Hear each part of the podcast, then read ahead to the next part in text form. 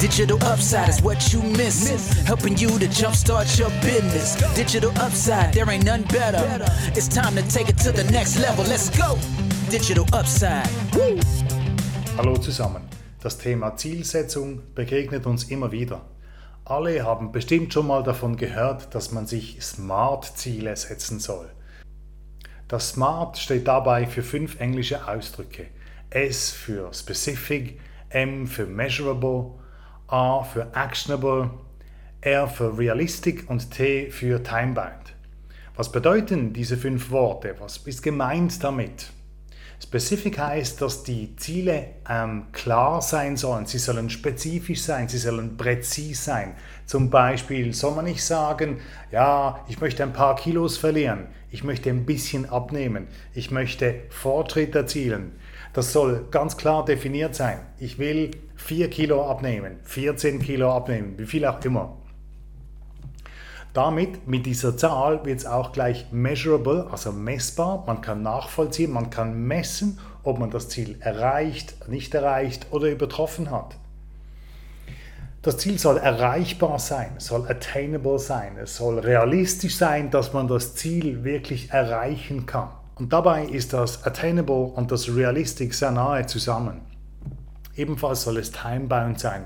Wenn ich sage, okay, ich will 4 Kilo abnehmen in den nächsten drei Jahren, dann tönt das ziemlich unverbindlich.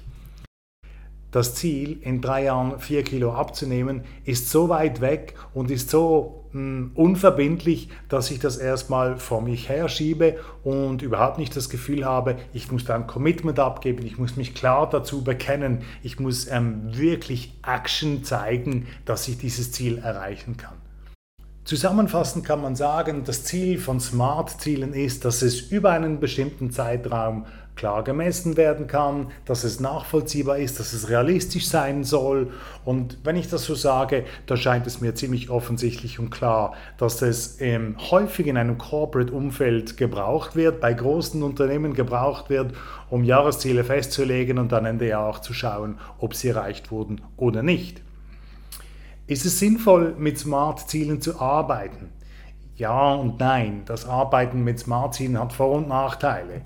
Ähm, grundsätzlich ist es auch gut, wenn man sich Ziele setzt. Und es ist ebenfalls gut, wenn diese klar definiert sind, wenn die spezifisch sind, wenn die eben messbar sind und zeitbezogen.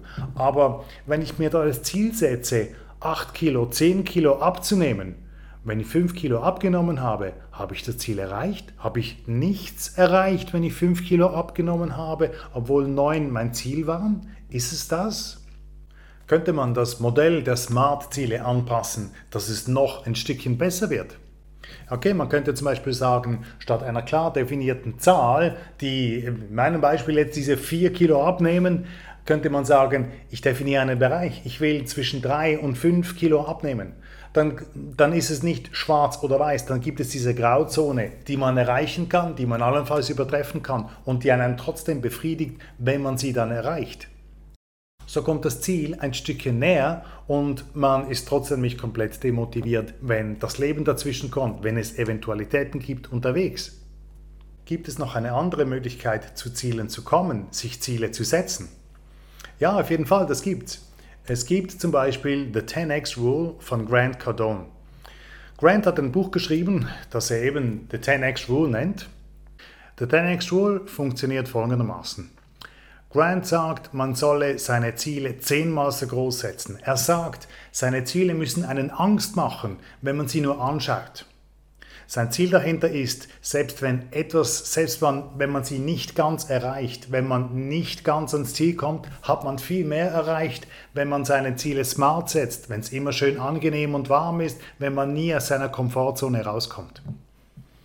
Neben den 10x Goals, also den, den zehnmal höheren Zielen, soll man auch zehnmal mehr Actions reingeben. Zehnmal mehr dafür unternehmen, dass man sein Ziel auch wirklich erreicht. Er sagt, im Laufe, des, ähm, im Laufe der Zeit, wo man sein Ziel erreichen will, wird es dazu kommen, dass man ein Plateau hat, dass man nicht mehr mag, nicht mehr kann, dass man auf Hindernisse stößt, dass das Leben dazwischen kommt, man gerät an eine Wand. Und man hat die Tendenz dann aufzugeben, dann nachzulassen, dann zu sagen, ja, okay, ist trotzdem nicht so wichtig oder mache ich halt was anderes. und, und sich nicht mehr darum kümmert.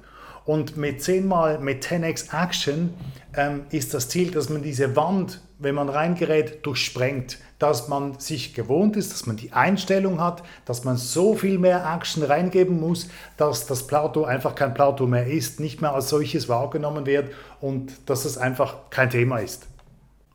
Ein dritter Punkt, den er beschreibt in seinem Buch, ist, dass zehnmal höhere Ziele mal zehnmal mehr Actions hundertmal mehr Möglichkeiten gibt.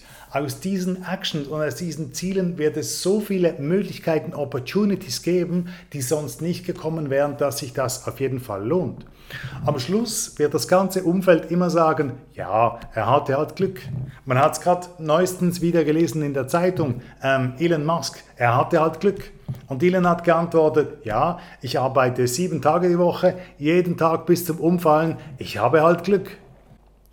Es lohnt sich dafür zu kämpfen, dass du auch dein Glück findest. Und wenn du dein Glück findest, kann das Umfeld dir sagen, du hattest halt Glück, aber du warst vorbereitet, weil du hast alles dafür in Bewegung gesetzt, das Ziel zu erreichen.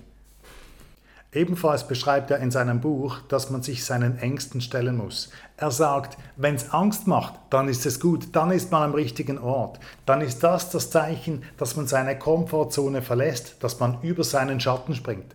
Er sagt natürlich nicht, man soll sich in Gefahr bringen. Er sagt nicht, man soll irgendetwas tun, das leichtfertig wäre. Er sagt nur, ähm, fertig angenehm, fertig bequem, fertig ein bisschen, ein bisschen, sondern raus. Dort, was weh tut, dort, was Angst macht, dort, was Eindruck macht, was man noch nie gemacht hat, dort soll man hin. Dann wächst man.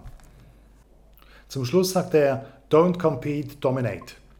Ähm, ich persönlich bin mit diesem Punkt überhaupt nicht einverstanden. Ich finde nicht, dass man den Markt, seine Mitbewerber bulldozern muss, überfahren muss, klein machen, fertig machen muss. Im Gegenteil. Mir ist das zu Testosteron geladen, zu männlich, zu dominant. Ich glaube, es geht miteinander, ich glaube, es geht ganzheitlich, es geht ich glaube, es geht ganzheitlich, ich glaube, es geht kollaborativ, ich glaube, es hat für alle genug. Also zur Zielsetzung. Ich fasse alle Punkte noch einmal zusammen. Erstens, definiere Ziele. Definiere Ziele, mache sie spezifisch und klar. Definiere eine Zahl, einen Bereich dafür und einen zeitlichen Rahmen, dass du wirklich in die Aktion kommst, dass du keine Zeit verlierst. Der erste Schritt ist der schwierigste.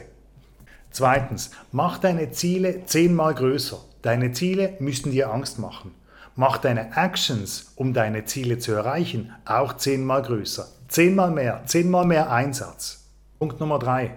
Besorg dir einen Coach. Ein Coach, der dich challenged. Ein Coach, der dich herausfordert. Ein Coach, der den Finger dort drauf hält, wo es weh tut. Schau deine Ängste an. Bekomme deine Ängste in den Griff, bevor sie dich in den Griff bekommen. Punkt Nummer vier. Sei achtsam. Meditiere. Trage Sorge zu deiner geistigen Gesundheit. Punkt Nummer 5. Bleib aktiv. Dein Körper ist dein Zuhause. Gib ihm genügend Nährstoffe, gib ihm genügend Ruhe und fordere ihn regelmäßig. Danke fürs Zuhören. Digital Upside Podcast. Information on innovation got you coming back. Digitalupside.ch. Let's go.